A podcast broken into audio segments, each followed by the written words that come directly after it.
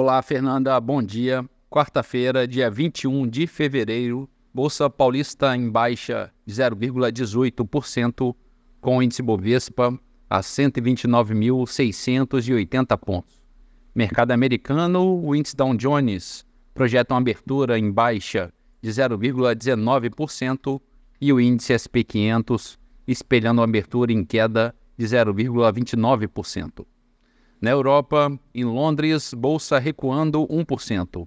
Bolsa da França negociando estável. E na Alemanha, bolsa com pequeno avanço de 0,2%.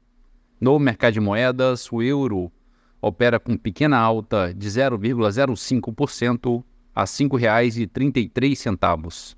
Dólar comercial a R$ 4,93, pequena alta de 0,05%.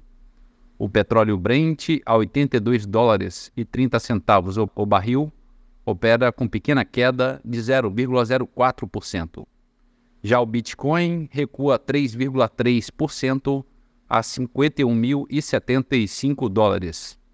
E a poupança com aniversário hoje, rendimento de 0,5%. Bom dia, Fernanda. Bom dia a todos os ouvintes.